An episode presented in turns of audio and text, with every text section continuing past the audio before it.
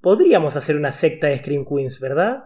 Sí, tenemos que encontrar una figura carismática, pero ya tenemos ritual y todo, creo. Hay ritual de iniciación, estaba pensando exactamente lo mismo. ¿Cuál tiene que ser?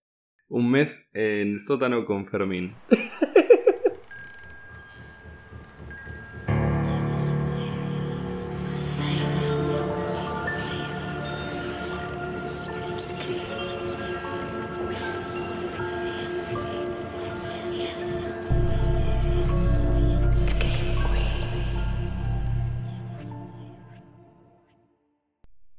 Buenas noches Screamers y bienvenidos a un nuevo episodio de Scream Queens. Mi nombre es Rodrigo Gilbueto y como siempre estoy con el equipo completo. Fer, Shardy, ¿cómo andan? Hola, hola, ¿qué tal? ¿Qué tal? ¿Todo bien? Todo tranquilo. Shardy, ¿vos cómo andás? Acá andamos, siempre de noche y ahora en el lugar más embrujado posible grabando este episodio. Posiblemente haya ruidos de fondo y se los vamos a adjudicar todos los fantasmas que están en esta tienda, ¿no, Fer?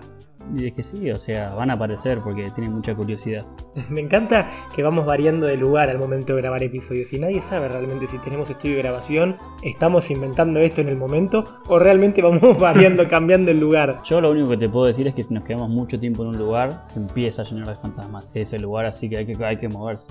Es una ley casi, es necesario. Pero bueno, antes de empezar a hablar del episodio y todo, volvamos a introducir.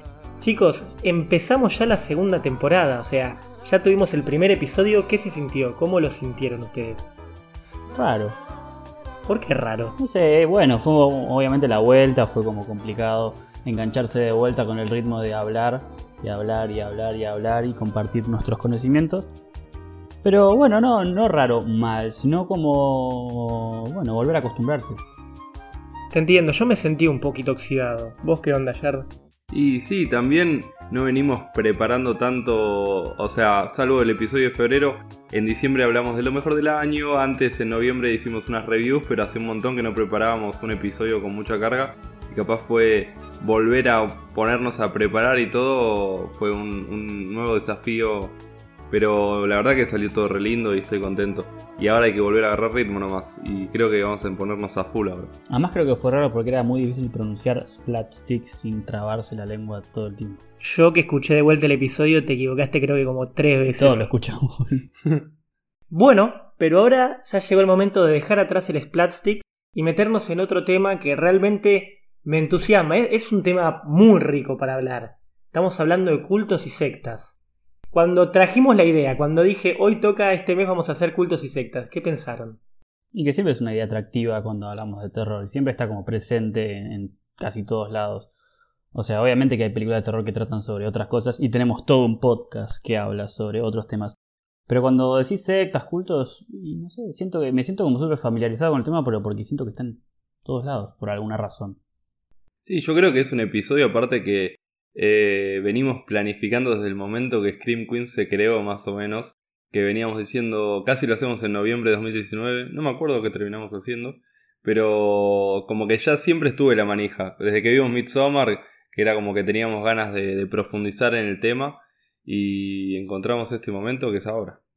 Sí, a mí lo que me pasa es que yo creo que soy uno de los fiel partidarios en este equipo de toda la parte de episodios sobre terror en la realidad, de justamente traer ideas como actuales, no solo hablar de cine, sino buscar en otros ámbitos.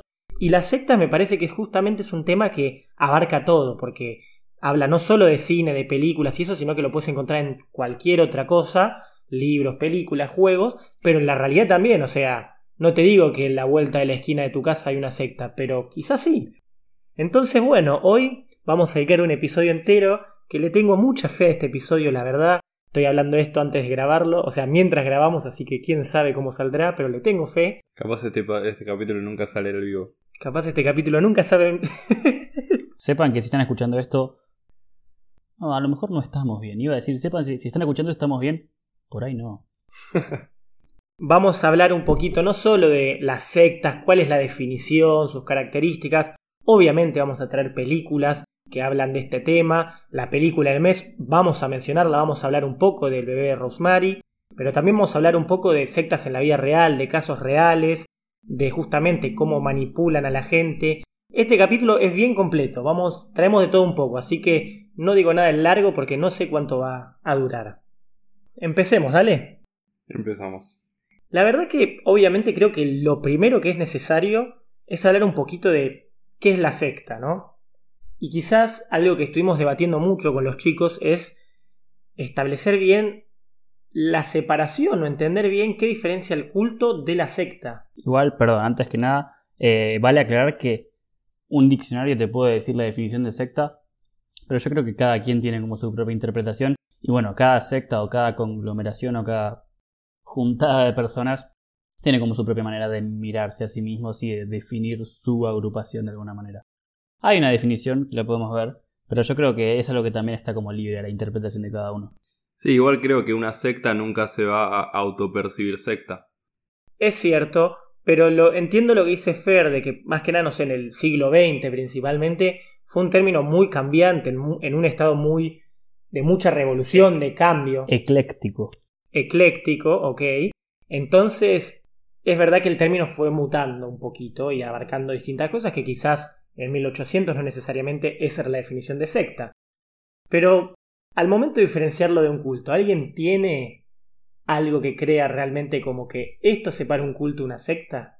Sí, a ver, yo personalmente creo que un culto está realmente, realmente no, pero como íntimamente ligado a lo religioso, a rendirle culto a, y una secta es más una separación de un grupo pequeño de gente que se separa de un grupo que puede ser religioso, puede ser un grupo social, puede ser una agrupación de, cualquier otro tipo. Y bueno, en una doctrina diferente, pero no está, no está necesariamente ligado a la religión. Yo creo que bueno, esa es la gran diferencia. Yo creo que el culto está dentro de lo que podría ser una secta. Sí, yo creo, por ejemplo, que cuando se dice culto es porque se le está rindiendo de alguna manera culto a algo y capaz cuando pienso en una secta, lo que primero se me viene a la cabeza es la figura carismática que estaría comandando el grupo de personas. Capaz una secta puede ser un culto eh, en ese aspecto, o sea, a quién se le rinde culto, etcétera, y la persona que puede estar comandando ese culto, si hay una figura carismática muy fuerte, puede justamente terminar siendo una secta. Son las normas que, que van diferenciando un culto, justamente puede ser un grupo que que rinde, se junta capaz, no sé, una vez cada dos meses hacer un asado de personas, ni idea. una boludez. Y capaz una secta es como que tiene, tiene toda una cuestión mucho más como de englomerar el grupo de personas en un sentido de pertenencia mucho más fuerte, me parece. Perdón, ¿el culto o la secta? La secta. ¿Te juntás con tus amigos una vez por mes a comer un asado? Posiblemente estés en una secta. no, pero bueno, ahora fuera de joda, eh, hay un episodio en Netflix de esa serie en pocas palabras que también está en YouTube. Está muy recomendado porque la verdad que en videitos cortos de 10-15 minutos tratan de abarcar temas bastante largos, entonces está muy bueno. Y hay un capítulo justamente dedicado al tema cultos. Y hay una definición de cultos que también incluso eh, la señalan como que también es para sectas, que me parece interesante mencionar, no de definición, perdón, me equivoqué yo, pero de características que definen a un culto y o secta. Primero, como vos bien decís, Jardi, es un grupo dirigido por un líder carismático. Ese es quizás uno de los mayores elementos de referencia a la hora de hablar de cultos y sectas, que generalmente son líderes medio autoritarios y que muchas veces son como venerados, como si fuera una autoridad divina. No necesariamente Dios, pero como una autoridad divina en sí. Después, obviamente, dice que estos cultos de por sí tienen un programa de adoctrinamiento y de inclusión justamente para, para ser parte y que no te quieras ir. Y por último, generalmente, que esto es un detalle no menor, pero hay un tema de explotación, ya sea sexual, financiera, eh, pero un panorama en el cual el, el individuo que ingresa termina como dando sus recursos al grupo, a la secta culto. Complicado el tema. Sí, no. Esas acotaciones. Es, es, interesante, bueno, para que lo quiera ver de vuelta, esto está en Netflix, eh, busquen la serie en pocas palabras y es uno de los últimos episodios. Pero es muy interesante porque eso, varias de esas cosas de las características, también se pueden aplicar en cierta medida al tema religión. O sea, y es, un, es algo que tanto se discutía en el episodio como quiero traer en discusión acá, porque del paso de secta o culto a religión hay solo un elemento que es darle tiempo, darle tiempo para que se afiance. Es un tema delicado también ahí, como bien tratamos de diferenciar entre cultos y sectas, también es muy importante saber que muchos cultos se entienden a sí mismos como religiones. Como vos bien decías, Yardi, no necesariamente un culto eh, o una secta se ve a sí mismo como una secta o como algo negativo. Tal vez justamente se como es una religión distinta a la tuya, pero una religión al fin y al cabo, dicen. Sí, hay una película que trabaja bien el tema, no es de terror, que es de The Master de Paul Thomas Anderson, que siento que de alguna manera es una parodia o una referencia, o sea, que toma lo que fue el desarrollo de la iglesia de la cientología, cienciología. Y nada, de alguna manera muestra todo lo que es el, la figura que comanda todo eso. Y justo en esta película no hay una cuestión capaz de explotación, pero capaz te muestra todo lo que es eh, las intenciones y de alguna manera el, el, delirio en el cual vive la persona que, que le dan, le atribuyen todo el poder divino. Es como esta persona que comanda esto no tiene fallas, no tiene ningún error. Y todos de alguna manera comulgan para restituir esa posición, siempre dejando que el otro siga siendo esa palabra grandiosa y el que lo confronte siempre es castigado de alguna manera es justamente una cuestión de medio de perderse en la masa. Lo que pasa capaz con las religiones, que son más amplias, es porque, bueno, ya hay tantos integrantes que ya es como que, de alguna manera, el padre está muerto, está ahí como un simbolismo, y en la secta es como el momento más precario de la religión, donde el padre está ahí todavía y esa figura de autoridad y de respeto y de miedo como que está siempre presente y no permite todavía tantos cuestionamientos y está siempre a la vista realmente de este padre, no sé, que todo lo ve. Creo que hay una cuestión mucho más invasiva en una secta. Este capítulo se va a poner interesante porque vamos a estar tocando bastante tema religión y eso y, y va a ser un poquito delicado, lo cual me gusta mucho. Es que voy a tirar un bombazo, pero ¿hasta qué punto las religiones no son cultos?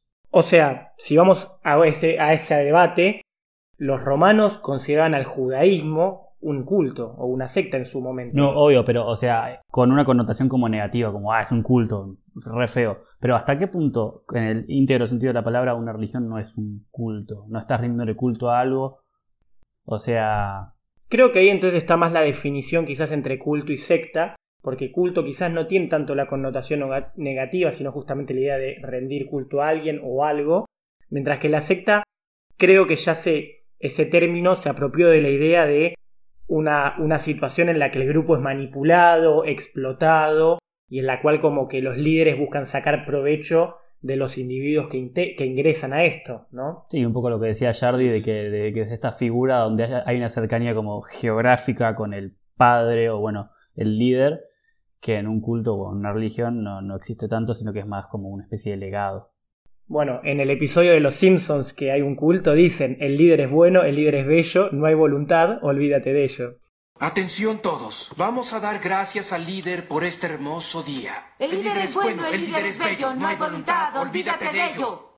Pero no nos, no nos vayamos de foco en sí a hablar de un episodio sobre religión, sino mantenernos en el aspecto de secta quizás, y su connotación hasta cierto punto negativa, o la idea justamente dentro de la idea de manipulación. Al fin y al cabo, hay una idea de que los individuos que entran, o hay, una noción adquirida, de que el individuo que entra a una secta es alguien que está medio perdido en la sociedad, que no tiene un grupo de por sí, que no, que necesita ayuda, y la encuentra en manos de esta secta que de por sí no es realmente lo que busca es ayudarlo, sino sacar provecho de él. Sí, inclusive, perdón, me agrego a lo que venías diciendo, que también es una cuestión de querer separarse un poco también de esta sociedad donde no encontrás como tu rumbo, donde, o sea, creo que el paso importante es donde te estás separando Casi todas las películas que conocemos de sectas, las más clásicas y eso, siempre muchas de ellas de estas películas toman la noción de, de que alguien va a rescatar a otro, pero que justamente era alguien que estaba en una situación de vulnerabilidad y encontró en la secta un, un grupo, gente que, que la abrazó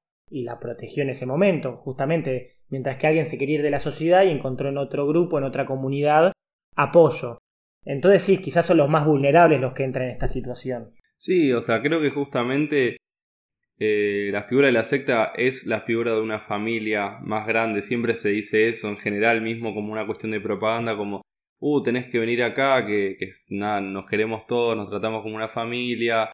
Como que hay una cuestión de que se vende esto de un lugar perfecto donde no hay nada negativo, donde somos todos iguales y está todo bien.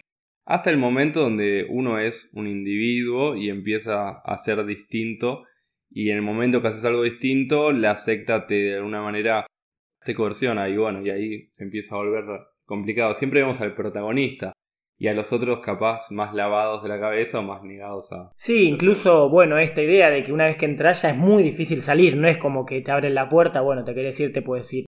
También hay una idea justamente de, no de esclavitud, obviamente, pero de prisioneros dentro de esta misma secta, aunque ellos no se den cuenta.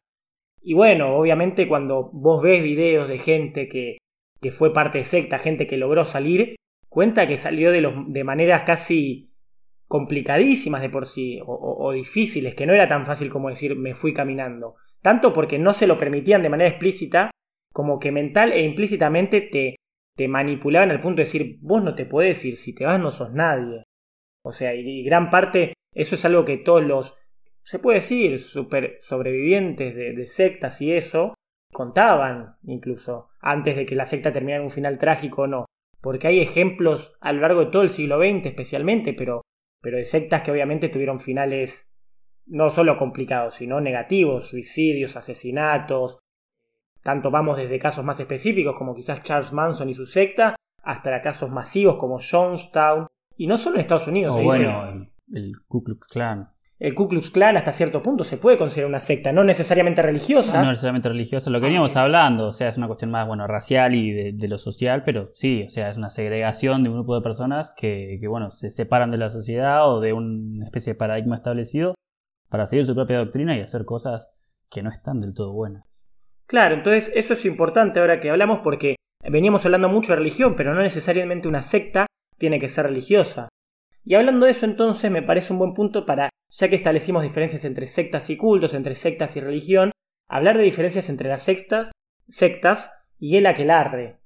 He visto en muchos lados que asumen que un aquelarre es una secta, y no es necesariamente así, ¿verdad, Fer? Sí, o sea, es como una especie de eje parecido a lo que veníamos hablando en un culto, donde un aquelarre es como literalmente una, una reunión, una reunión de brujas y brujos. Estábamos también hablando del tema de que solo son brujas, pero también estuve viendo en lugares que también puede ser con brujos, o sea, con hombres. Y bueno, que es como una cosa como particularmente satánica, donde se le rinde culto a, Satán. Y bueno, hay como una especie de. Lo, que, lo que hablábamos con Shardy antes de empezar el capítulo, donde hay una especie de igualdad entre todas las brujas y todos los brujos, como que no hay una especie de, de persona mayor, no hay una especie de, de, personalidad sagrada. Sí, hace poco vi justo Aquelarre, la película que dirigió. ¿Cómo se llama? Pablo Agüero, era, creo que el director argentino. Y te mostraban desde un lugar histórico todo el asunto, pero, pero interesante, hablaban del rito del sabbat y, todo eso. Entre los miembros de la Aquelarre están en una posición de igualdad porque la figura divina es Satán, a quien le rinden culto, y Satán es un concepto que no termina de aparecer en persona, entonces funciona así. O sea, generalmente en las sectas es como una persona que se pone en ese lugar. Pero no necesariamente una aquelarre tiene que rendirle culto a Satán, o sí, o todos los aquelarres. Sí, el concepto de bruja, en lo que se conoce en el, medioevo y todo, era siempre con Satán. O a cosas que eran consideradas satánicas. Capaz la religión nombraba como todo lo pagano, como algo satánico, entonces terminó tomando ese significado a lo largo del tiempo. Pero entonces una, una aquelarre puede llegar a ser una secta a partir de esto. Si hay alguien que se pone como una figura mayor frente a todas las demás, el resto de las brujas, por ejemplo, podría considerarse una secta justamente. Y obvio, todo grupo de personas si de alguna manera empieza a tener un funcionamiento de una manera, se podría convertir en una secta. El aquelarre desde el vamos es otra cosa, pero obviamente que si aparece una figura. Entonces, creo que quizás los aquelarres pueden ser sectas, dependiendo de ciertos factores, pero no necesariamente todos los aquelarres son sectas. Sí, sí, sí, sí. O sea, siempre la categoría puede entrar o no. Bueno, pero también, como veníamos diciendo, está todo abierto un poco la subjetividad también. O sea, estamos dando como, como definiciones muy específicas, pero bueno, hay, hay un poco de grises en todo este tema. Y con razón, porque es algo bastante turbio. Es un término bastante como activo y que va cambiando. También, también. Yo creo también que que los aquelarres creo que no pagan impuestos y la secta sí, ¿no? La, la vida hizo toda una movida en Estados Unidos para intentar no pagar impuestos y creo que un aquelarre está re tranqui en el bosque dando vueltitas bailando y no hay tanto problema. El, el cierre de Fer fue lo mejor que podemos decir. Tal vez dimos definiciones muy específicas, pero justamente es un término muy cambiante y no necesariamente implica que eso, porque tal vez ustedes me dicen, ah, pero tal aquelarre es una secta, ah, pero esto es una religión, no es... Eh, ah, pero la cienciología, sí, puede haber excepciones, puede haber grises, hay, debe haber muchísimos grises, pero bueno, nosotros tratamos de establecer un punto para el resto del episodio, porque ahora vamos a hablar un poquito de por qué las sectas llamaron tanto al terror y se crearon películas de terror a partir de este tema. Y sí, yo creo que el mayor miedo que, está ahí atrás eh, que ya un poco lo veníamos hablando, es eso de perderse y en el lugar donde uno siente que se encuentra, tener que renunciar a toda individualidad, a toda subjetividad, a todo lo que es propio para mezclarse con la masa y creo que esa es una sensación muy angustiante. De alguna manera sentir esto ya voy haciendo menciones de películas que ya hablamos re en profundidad. En nuestra review de Midsommar hablamos un poco de esto de en el momento que ella llora desconsoladamente y todas empiezan a llorar a su alrededor. Y es como el sentimiento que yo estoy sintiendo no es propio, los demás también lo están sintiendo y no, no tengo ni siquiera la individualidad de sentirme como yo me quiero sentir distinto de los demás. Y esa es una sensación muy asfixiante, creo. Y bueno, eso es desde el miedo más profundo pasa a nivel inconsciente. Y después ya el hecho de, la explotación sexual, de, económica, de, de, todo lo que es la relación de poder de sentirte vulnerable, que eso siempre es lo que pasa en el terror, cuando ves un protagonista en un lugar eh, como impotente, el no poder frente a toda esta masa que se mueve a su alrededor y no ver la salida, la escapatoria, creo que es un elemento que es fuertísimo y que justamente está intrínsecamente ligado al terror siempre. Me gusta, me gusta la idea de que, bueno, en el lado más explícito tenemos ejemplos en la vida real y todo, de asesinatos, suicidios, etcétera, etcétera, que eso da miedo de por sí pensarlo, pero quizás en lo más profundo es esta idea de pérdida de individualidad, como que no sos vos ya, perdiste lo, que te hace único, lo que te diferencia justamente de los demás y sos parte del todo. Que puede tener su lado bueno, pero al mismo tiempo hay algo siniestro en eso. Es que yo creo que esa es la, la, clave, es esa ambigüedad, donde, bueno, como, decía, como venía diciendo Jardy, fantasma, fantasma. Como venía diciendo Jardy, hay un tema en, nosotros, en la gente real, al ver una película de sectas donde a lo mejor te sentís identificado con alguien que está perdido, con alguien que no se encuentra y con alguien que perdió la fe en algo. Porque por más que no seas creyente, está bueno tener fe en algo. Y cuando te sentís así vacío y te sentís sin un camino a seguir y encontrás el abrazo de un grupo aparte, hay como una sensación de ambigüedad donde sí, acá me siento cómodo, pero también me estoy metiendo muy de lleno en algo que no sé cómo voy a poder salir y también, bueno, lo que veníamos diciendo, que hay una ambigüedad entre me siento cómodo pero estoy perdiendo mi individualidad y esa ambigüedad yo creo que es lo que hace interesante una película de sectas o lo que sea con sectas. Por eso, eso es lo que a mí me atrapa, ponerle. Creo que también todos los grupos, grupos de amigos, de familias, todo, todo de alguna manera es un fenómeno social que es grupo y si yo para ser parte, parte de un grupo tengo que de alguna manera comportarme de una manera. Eh, si vas a un grupo de cine y te tiene que gustar el cine. Y es esas cosas de... Siempre para formar parte hay que de alguna manera comportarse distinto a otro aspecto que nos comportamos en nuestra vida. Solo que bueno, lo que pasa en la secta es que no se respeta ningún tipo de individualidad y se empieza cada vez a ser más cerrado. Hay grupos de, de amistad que son recontracerrados y, y que podrían llegar a ser sectarios, tal vez no lo sabemos. Como Scream Queen. Como Scream Queens. El tema es que, claro, acá ya llega al punto de adoctrinar a la persona que entra.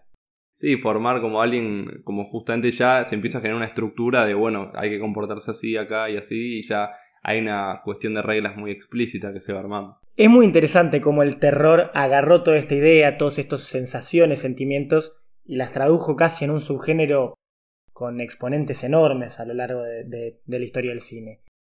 Pero hablando de eso, hablando de películas, ¿cuál es la primera? Acá tenemos a nuestro periodista de investigación Fer, que nos va a traer cuál es la primera película de sectas. es, una pregunta difícil, porque lo, hablamos un poco antes del capítulo. Es muy difícil saber cuál es la primera película de cada cosa, porque bueno, en los primeros años del cine se sabe que se perdió muchísimo material.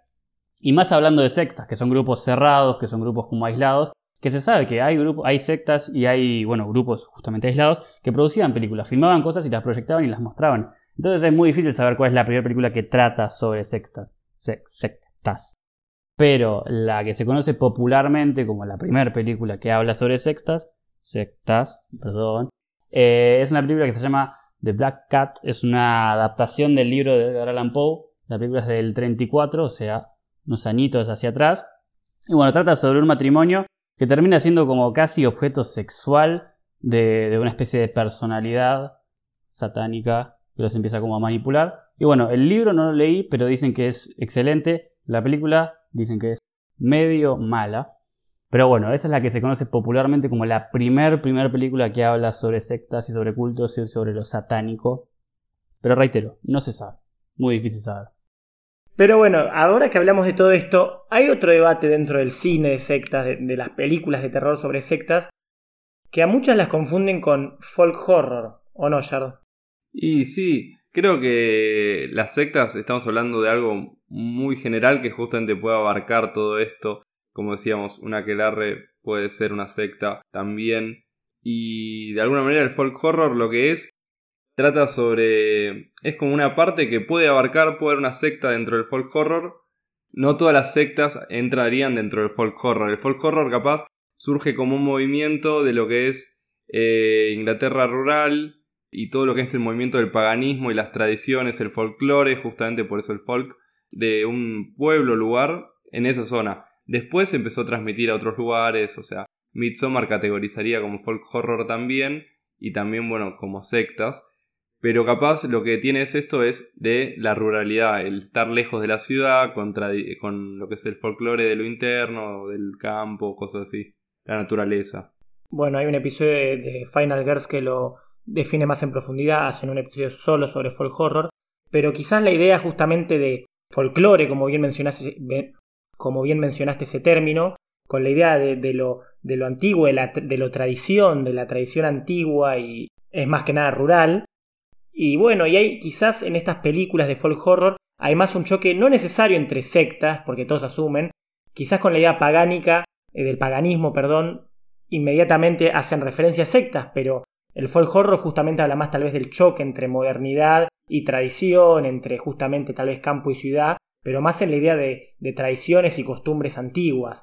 Entonces, sí, hay muchas películas de folk horror con sectas, quizás los mayores exponentes, Midsommar, de Wicker Man, pero no necesariamente una película de folk horror tiene que incluir sectas de por sí. Yo creo, por ejemplo, eh, de Apóstol, eh, que es de Netflix, si bien hay una figura medio en una iglesia, yo no la considero tan una secta y me parece un pueblo aislado no, no, no, al menos no tiene funcionamientos tan claros de secta. Es como un. Ah, plantean bastante un choque. Más. Yo sentí más un choque de religión y ciudad. Hay algo de fondo, pero no creo que es el enfoque principal. En The Wicker Man sí está claramente la imagen medio de la secta con este el dueño de la, de, la isla y todo. Y está tremenda esa película, la verdad que muy buena. Yo difiero un poco, para mí en Apóstol hay una secta, pero es verdad que no es el foco principal justamente de la película, sino más el choque de, de costumbres. Pero bueno, para el que quiera interesarse un poco más en eso, vayan a escuchar Final Girls porque acá vamos a hablar de sectas. Dicho eso, creo que es un buen momento justamente al hablar de que no toda secta implica campo, implica ruralidad, para hablar de nuestra película del mes. Nosotros seleccionamos para el mes de marzo El bebé de Rosemary, Rosemary's Baby, porque es... ¿Por qué la elegimos? ¿Quién quiere hablar de esto? Bueno, elegimos Rosemary's Baby. Eh, la verdad que yo la peli la vi así un día, estaba en Amazon Prime, ahora ya la sacaron. Y me fascinó, me fascinó. Del momento, siempre me decían, tenés que verla, tenés que verla, es un clásico. Y plantea esto, creo justamente, no toda secta está dentro del folk horror. Eh, es justamente en una ciudad, creo que en Nueva York. Literalmente al lado del Central Park. Sí, sí, o sea, en el epicentro de lo que es la urbanidad en el siglo XX, ¿entendés? El Hotel Dakota, que bueno, el que al despistado es el hotel donde mataron a John Lennon. Es el mejor ejemplo que encontramos para mostrar que las sectas... había una asociación que estamos viendo al, hablar de películas de sectas en, en, listas que encontrábamos, que todos los asociaban a campo, al campito, eh, a, a la secta pagánica, y no necesariamente, obviamente hay sectas satánicas de por sí, como es el caso del bebé Rosemary, que se pueden localizar en un hotel en medio de Nueva York y no por eso pierden el peligro y no por eso pierden las características que hacen una secta, de que hay un líder, que claramente hay un líder autoritario ahí que define lo que va a ser el grupo, que hay una idea de explotación de los miembros, pero más que nada de un programa de adoctrinamiento entre ellos. Sí, igual, o sea, banco la confusión porque también lo que veníamos diciendo que una de las características, una de las características de la secta es la segregación y la separación. Entonces, bueno, justamente el campito y eso es como algo separado. Pero bueno, acá esta es la excepción, de alguna manera la excepción, y es en el medio de la ciudad. Sí, es que acá el aislamiento es social, es, le van cortando los vínculos de ella poco a poco, mientras la van cada vez aislando más hasta el punto de que va a acudir a lo que conoce, pero lo que conoce ya es parte de esto. Claro, incluso creo que otro ejemplo que está muy bueno es en el marido de Rosemary, que cómo se va integrando al grupo, obviamente lo van manipulando bajo la idea de todo lo que le van a ofrecer, de todos los beneficios que va a obtener de sumarse a esta secta, pero al mismo tiempo lo explotan, o sea, al, punto que, por más que sea medio posesiva la frase, pero entrega a su mujer a la secta, el vientre de su mujer, entonces hay una entrega eh, por parte de los, de los que tienen que participar, ya sea voluntario o no, pero en la cual se entregan completamente y te adoctrinan al punto que el marido en la última escena, por así decirlo, seguía en el cuarto, en, en no el cuarto, en el, en el departamento de los vecinos con el resto de la secta. No es como que, ay, ya me quiero separar. Al contrario, seguía cada vez involucrándose más y más. Sí, es que creo que aparte lo que es el proceso de ritual, que capaz eh, no lo profundizamos tanto, es dar algo de uno para que quede en el resto. En el momento que, que ya entregó justamente el, cuerpo de su mujer a la secta con toda esta cuestión de drogarla, la violan, eh, queda embarazada, todo, ya estás o sea, hasta las pelotas, estás tipo muy, muy, muy profundo metido. Y justamente esos son así de fuertes, así suelen ser los rituales en las sectas para que justamente a nivel psicológico ya decís, ya estoy hasta acá, estoy embarrado hasta el cuello. Bueno, no me queda otra porque ¿qué voy a salir si yo ya me mandé todas las cagadas? Es como que justamente te fuerzan a quedar ahí, a ser responsable de una acción que ya es difícil de procesar y que ellos que también la vivieron la entienden y entonces te sentís solo comprendido por los que están ahí dentro de la secta. Totalmente, incluso aunque esto digas, no, pero esto es una locura, esto obviamente es una película, pero la vida real, de vuelta, pueden ver en YouTube, en distintos lugares, videos de testimonios de sobrevivientes de sectas que dicen que obviamente las mujeres eran entregadas a los líderes, tanto sexualmente como en cualquier sentido, eran marcadas, o sea, hay una idea de entrega total hasta física que claramente está bien planteada en el bebé de Rosemary. Y eso por el lado de sectas, porque después la película es un 10, yo estoy de acuerdo con Jardy, yo cuando la vi me sorprendió todo. Los colores, el simbolismo, las actuaciones, es una gran película para ver. Sí, sabes, desde, o sea, desde el principio tenés una sensación de que hay algo que está mal y va, o sea, y va subiendo. Creo que esto justamente, las películas de sectas a nivel terror, es como que tienen otro, otra sensación, es como con The Wickerman, Midsommar. Siempre sentís que hay algo mal que está ahí subiendo la tensión, subiendo la tensión, subiendo la tensión y avanza y avanza implacablemente. Y creo que Rosemary es. Decían eso, que Polanski, que la verdad que muy polémico como, como persona, en realidad no como director, sino como persona, que inventó de alguna manera un subgénero en el momento que creó Rosemary's Baby, que es el medio del thriller psicológico, todo esto, lo que es esta incomodidad que va arrancando y no termina nunca. Y la pasás mal viéndola, pero al mismo tiempo muy bien porque es... Sí, a mí también como que, no sé si lo inventó él, pero también la película plantea una situación muy ambigua de no saber si ni siquiera si lo que está pasando es real o no.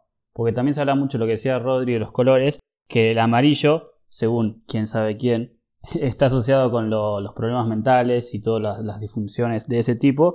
Y bueno, hay una teoría sobre la película de que todo está pasando dentro de la cabeza de Rosemary. Y que lo que está pasando no es real, sino que es una percepción de ella sobre las cosas que están pasando ahí en el hotel. Y que en realidad es algo normal y que ella lo ve como algo sobrenatural. Y por eso la película te lo plantea así como que no sabes si es esto o esto, y por eso nos parece interesante también.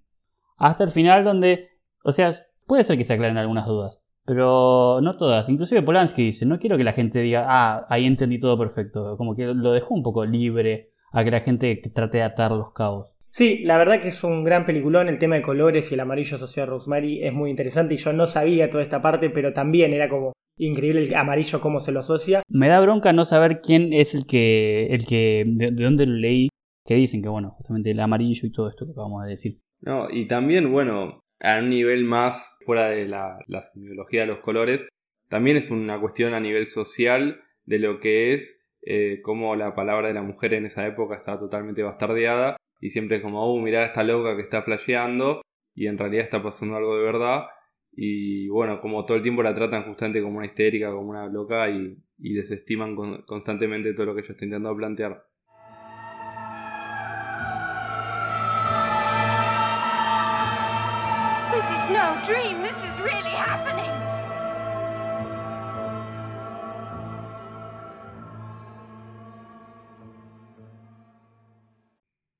Bueno, esto fue la película del mes en sí, del mes de marzo. Obviamente hablamos con spoilers, como siempre acla- aclaramos que íbamos a hablar de la película del mes, pero el que no la vio espero que esto sea un pie más que interesante para que la vayan a ver, porque la verdad que vale la pena. Además son esas películas que por más que te cuente el final, lo interesante es atravesar toda la película más que, que enterarte de la trama. Igual, ahora quería salir un poco de las películas, ya que hablamos de la peli del mes y todo, porque la verdad es que las sectas, bueno, vos hablaste de Poe, de Edgar Allan Poe y su libro, pero aparecen en otros lados, tanto en libros, en juegos o no. Sí, sí, yo creo que hoy por hoy el más conocido sobre sectas es el Outlast. Es un juego interesante por un montón de cosas, pero por sobre todo El Outlast 2. los dos. El primero, si bien al final te enterás que hay como algo de un experimento científico, no sé qué, todo, está, todo termina estando ligado como a una especie de secta y una especie de culto. Ya me perdí con las definiciones. Pero sí, o sea, todo está relacionado a una secta. Inclusive se ve en el logo del juego la, la cruz dada vuelta relacionada al satanismo. Pero bueno, es interesante ese juego porque te pone en un modo de documentación, te pone en un modo de descubrimiento y un modo donde vos tenés que ir a meterte adentro de un lugar que no conoces, que se dice que están pasando cosas raras, y te terminas encontrando con estos personajes, estos, estos tipos de. estos séquitos, ¿no? Para hacerle honor a la palabra secta. Y te empezás a enterar de cosas muy extrañas. Y yo creo que el juego es interesante por eso, porque mm, te pone en primera persona y es como una extensión tuya a la hora de descubrir algo donde te empezás a meter y te empezás a enterar y te empezás a, a dar cuenta de cómo viven estas personas y de, de, bueno, cuáles son los conflictos que tiene. Por ejemplo, puntualmente en el 2, en el Outlast 2, hay una división entre las sectas que te encontrás. Hay una, hay una separación. O sea, hay una, hay una secta de la cual un grupo se separa y empieza a haber una especie de guerra civil en donde vos te terminás metiendo en el medio y bueno, justamente a, a empezás a atravesar un montón de situaciones que son eh, que te ponen muy nervioso, te ponen muy mal. Pero bueno, yo creo que es el máximo exponente de sectas en cuanto a videojuegos. No sé si Jardy vos tenías uno.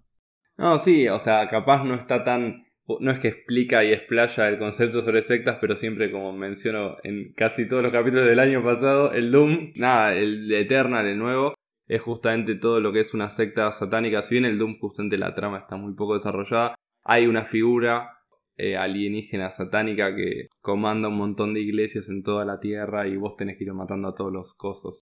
A toda la gente que pertenece a la secta, que es básicamente eso. Pero. La referencia al Doom tenía que estar. Sí, siempre, siempre. Pero sí, está lleno de juegos. Creo que es algo que, que está muy marcado. Está en todos lados. Creo que lo único que tengo para decir es escuchen nuestro episodio sobre juegos y terror porque es muy Sí, me, interesante. me olvidé de hacer el spam, perdón.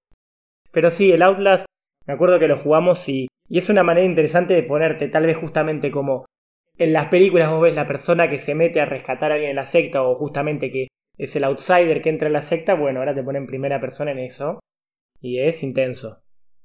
Hablamos de películas, hablamos de libros, hablamos de juegos. Yo quiero traerlo a la realidad, como dije, siempre trato de traerlo un poquito, porque a veces, como había un canal que decía esta frase, no me acuerdo cuál era, pero que la realidad supera la ficción. Pero bueno, lo cierto es que en el siglo XX especialmente, las sectas datan de obviamente de, de años antes de Cristo, o sea, de vuelta, la idea de que los romanos consideraban una secta al judaísmo, o sea, la idea de la secta siempre existió. Pero en el siglo XX, especialmente en la segunda mitad, estuvo bastante alterada, hubo bastante revuelo y bueno, lo que yo siento obviamente es que las sectas siempre surgen en momentos de turbulencia social. Como vos bien decís, es cuando a veces te querés alejar de la sociedad, no te sentís como, no siendo parte de la sociedad, pero te sentís como alejado de ella y un grupo outsider te ofrece como una alternativa. Entonces es entendible que sean momentos donde la sociedad atraviesa bastantes conflictos de por sí. O sea, algo que justamente este episodio de En pocas palabras refería era que en el momento de, la venida de Jesucristo como profeta, la idea de profeta como líder, eh, justamente un líder carismático, existía a lo largo de Medio Oriente y había como docenas de profetas dando vueltas al mismo tiempo que Jesucristo. Y obviamente era un tiempo turbulento. Y bueno, para los 70 justamente, donde aparece eh, Charles Manson, donde aparece Jonestown, Jim Jones y varios, era un momento que venía de, de la guerra, durante la Guerra Fría, después de todo el conflicto de, de las bombas nucleares y eso, los 70, la guerra de Vietnam. O sea, era un momento de bastante turbulencia, especialmente en Estados Unidos, donde se encuentran las más referentes de las sectas, quizás. y donde empezaron a aparecer, obviamente todos quizás con medios mantras muy orientales, ¿vieron? Entonces, ¿puedo decir que los hippies son una secta? No necesariamente que el hipismo es una secta porque es más un movimiento social, pero sí que a partir de este movimiento social y eso surgieron personas que se autoproclamaron líderes que buscaron sacar provecho de esto. Puede haber sectas hippies, pero también hay hippies que están ahí sueltos en la vida. Claro, eso. El hipismo como hipismo en sí movimiento no es una secta, pero sí puede haber un, un tipo que se quiso aprovechar y decir, chicos, vengan conmigo, somos la comunidad hippie más grande, y de repente después se vamos a matar a todos. Como el señor Charles. Algo parecido, obviamente viene todo de ahí. Pero yo no voy a hablar de Charles Manson porque quizás es uno de los más reconocidos dentro de toda la idea de, de, pequeñas sectas. Quiero hablar de Jim Jones justamente, que lo venimos mencionando bastante y no creo que mucha gente lo conozca, pero Jim Jones llegó al punto, tenía una secta literalmente, un culto enorme de miles de personas, en el 74, más o menos en los comienzos del 70, y al punto de que Jim Jones compró un terreno en Guyana y llevó cientos de personas a instalarse en Guyana a partir de seguirlo a él, de la famosa frase de sigan al líder. Father. Exactamente, se lo llamaba Father y nada, lo llevó para el 74, llevó literalmente, decía que había miles de personas, no eh, unas 1100 más o menos promedio, decía que se, que se habían ido con él, y la llevó durante años allá, a convivir ahí, a hacer toda una nueva sociedad, o sea, una nueva comunidad más que sociedad. La realidad es que terminó de la peor manera posible, porque Jonestown, como se llamaba, o sea, miren el nivel de, de delirio que tenía que la llamó como él, tipo... Egocentrismo también. Exacto, de lo egocéntrico que era que vamos a llamar a este pueblo Jonestown, es como que llamemos... Rod... no, iba a decir alguna volver con Rodrigolandia. Rodrigolandia, claro. Pero bueno, la cosa es que empezó en el 74 y a medida que pasaron los años mucha gente de justamente familiares de, estas personas que se fueron a Jonestown decían que la verdad es que estaban siendo retenidos contra su voluntad, que se querían volver y no los dejaban, que, que los estaban manipulando, que los estaban explotando y adoctrinando, al punto que en el 78 mandaron un congresista, Estados Unidos mandó un congresista a ver qué onda que pasaba eso, eh, que se llamaba Leo Ryan.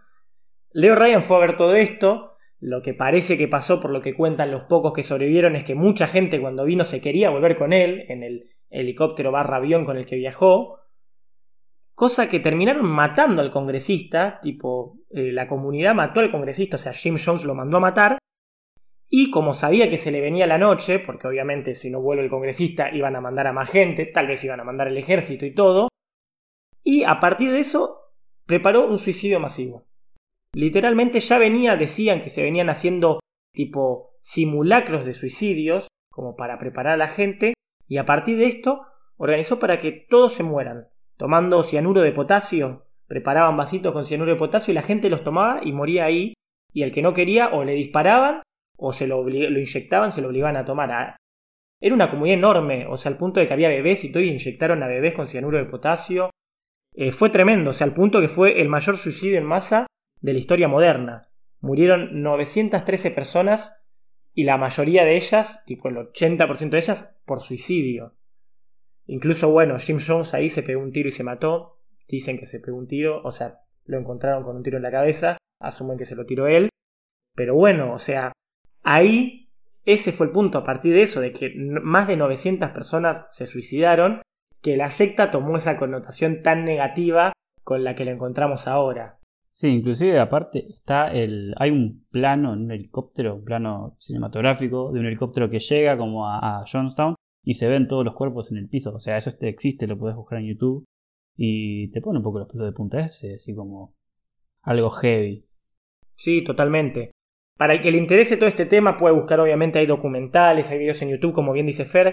Hay una peli, ficción, pero que está fuertemente inspirada en todo esto que es The Sacrament, te tiran la vieja confiable de cualquier similitud con la realidad, es pura coincidencia, pero... Sí, son unos hijos de puta y a eso lo reconozco porque si tomás todos los hechos casi al pie de la letra, decilo, esto está inspirado en este caso, no digas, ay, no sé, todo puede ser pura coincidencia.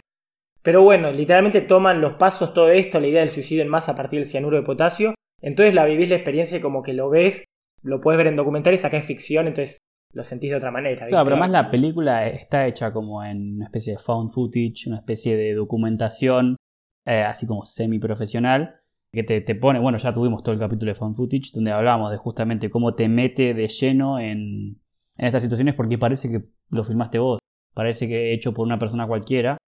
Y bueno, la película tiene, tiene sus cosas buenas, sus cosas malas, pero eso le reconozco que te mete de lleno adentro de, del pueblito de Father. Claro, y por más que vos digas, ah, pero es otra secta, tiene otro nombre, sí, pero literalmente tomaron los hechos a rajatabla y los imitaron en esta película. Entonces, para el que le interese ver un poco más de este caso tan siniestro de Jim Jones, puede ver esta peli y puede ver documentales. Sí, también siempre referencias. En American Horror Story, en la séptima temporada, creo que, hacen una referencia como que en un hay flashbacks a eso, a Guyana, suicidio masivo. Como que uno de los personajes estaba ahí, me acuerdo. No sé, medio bizarro todo, pero. Y bueno, eso fue tan negativo para la idea de sectas que obviamente eso pasó lo de Charles Manson también, si mal no recuerdo, a principios de los 70. Los 69. 69. Entonces, sectas era asociado obviamente a paganismo, satanismo, a algo negativo. Entonces, hoy en día, académicamente hablando, ya no se hace más referencia a secta, se las menciona como nuevo movimiento religioso. Pero bueno, entonces quería traer un poco esto de la idea de la realidad y todo.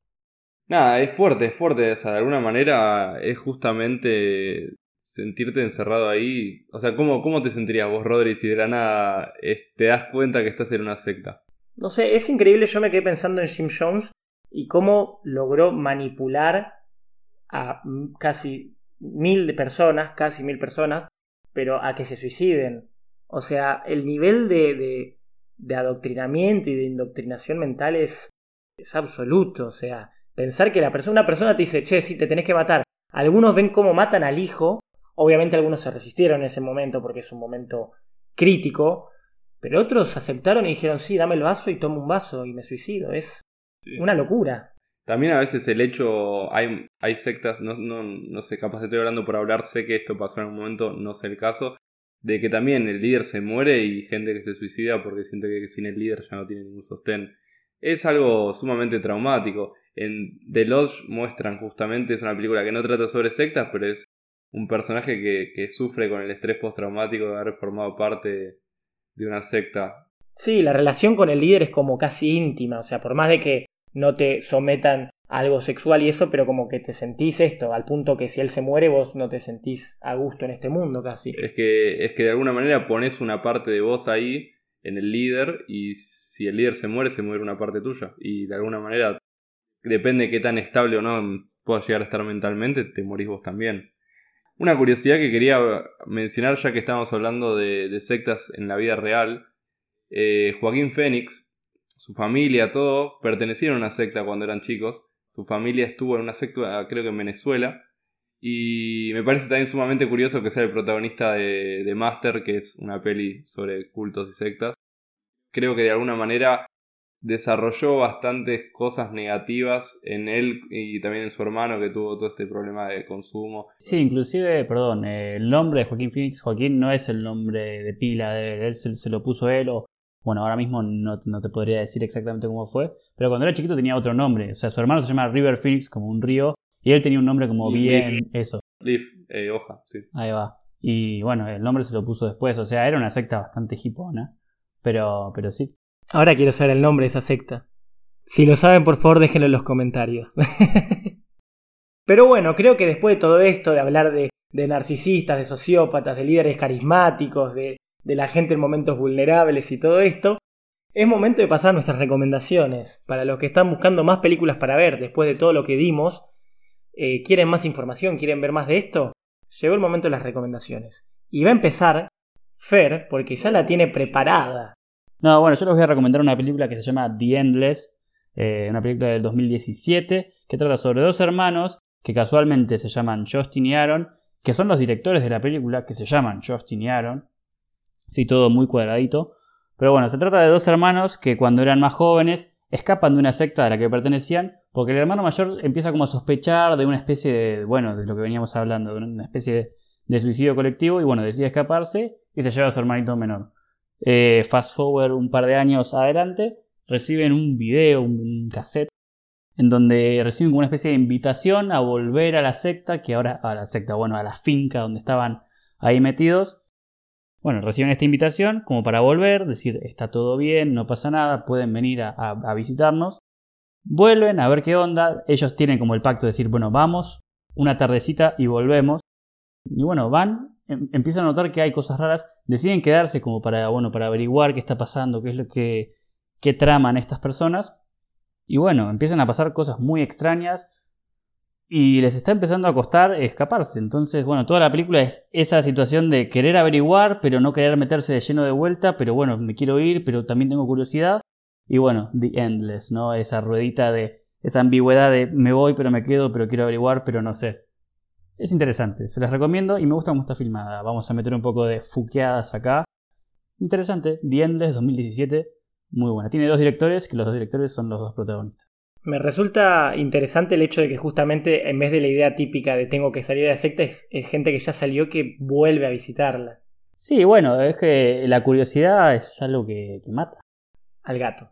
No, bueno, yo en mi caso no voy a recomendar algo de terror, voy a recomendar una serie documental que está en Netflix, que quizás lo- la única referencia al terror que puedo hacer es que sus productores son los hermanos Duplas, que son los que hicieron Creep. Es esos momentos donde justamente la, la realidad supera la ficción, porque es un documental de Netflix, creo que son nada, son capítulos largos de por sí, pero es justamente como una secta, perdón, no dije el nombre, se llama Wild Wild Country, una serie documental del 2018 que cuenta cómo una secta eh, o un culto, para no decirlo así, eh, políticamente correcto quizás, pero que de India, cómo se viene y compra un terreno en Estados Unidos y se instala ahí con todos sus seguidores y obviamente tiene problemas con el pueblo que está cercano a este terreno y cómo los problemas entre el culto, la secta y, el pueblo van creciendo a puntos insospechados en el cual la secta se arma y tiene soldados revisando todos los, eh, los límites y la frontera del terreno, intentos de asesinatos, es, es muy interesante y, es casi ridículo al punto, no puedo creer que haya pasado esto y no me enteré hasta ahora.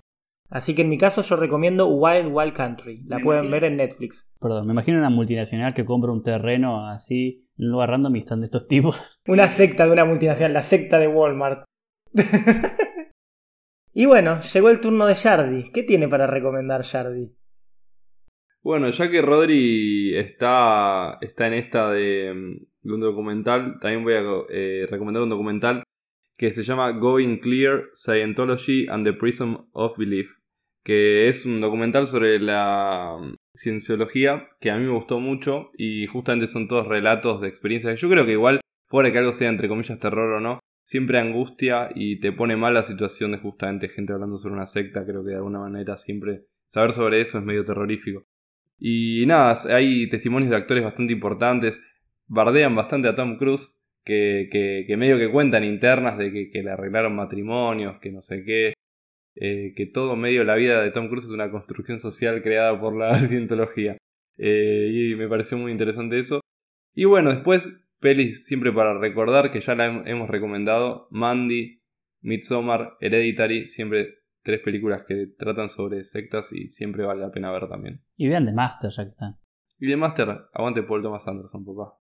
Bueno, hoy hicimos referencias a lo también de- del episodio a distintas pelis de terror, mencionamos The Wickerman, Apostle. La verdad que hay bastante. Y estas recomendaciones quizás son más específicas por motivos que nos interesan a nosotros o por algo que nos gustaron, pero si escucharon el episodio entero y no, no simplemente llegaron acá al final, pero hay a lo largo del episodio muchas referencias a películas que les pueden interesar.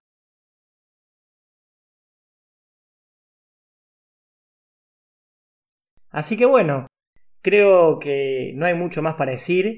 Estén atentos al próximo episodio porque va- viene bien potente.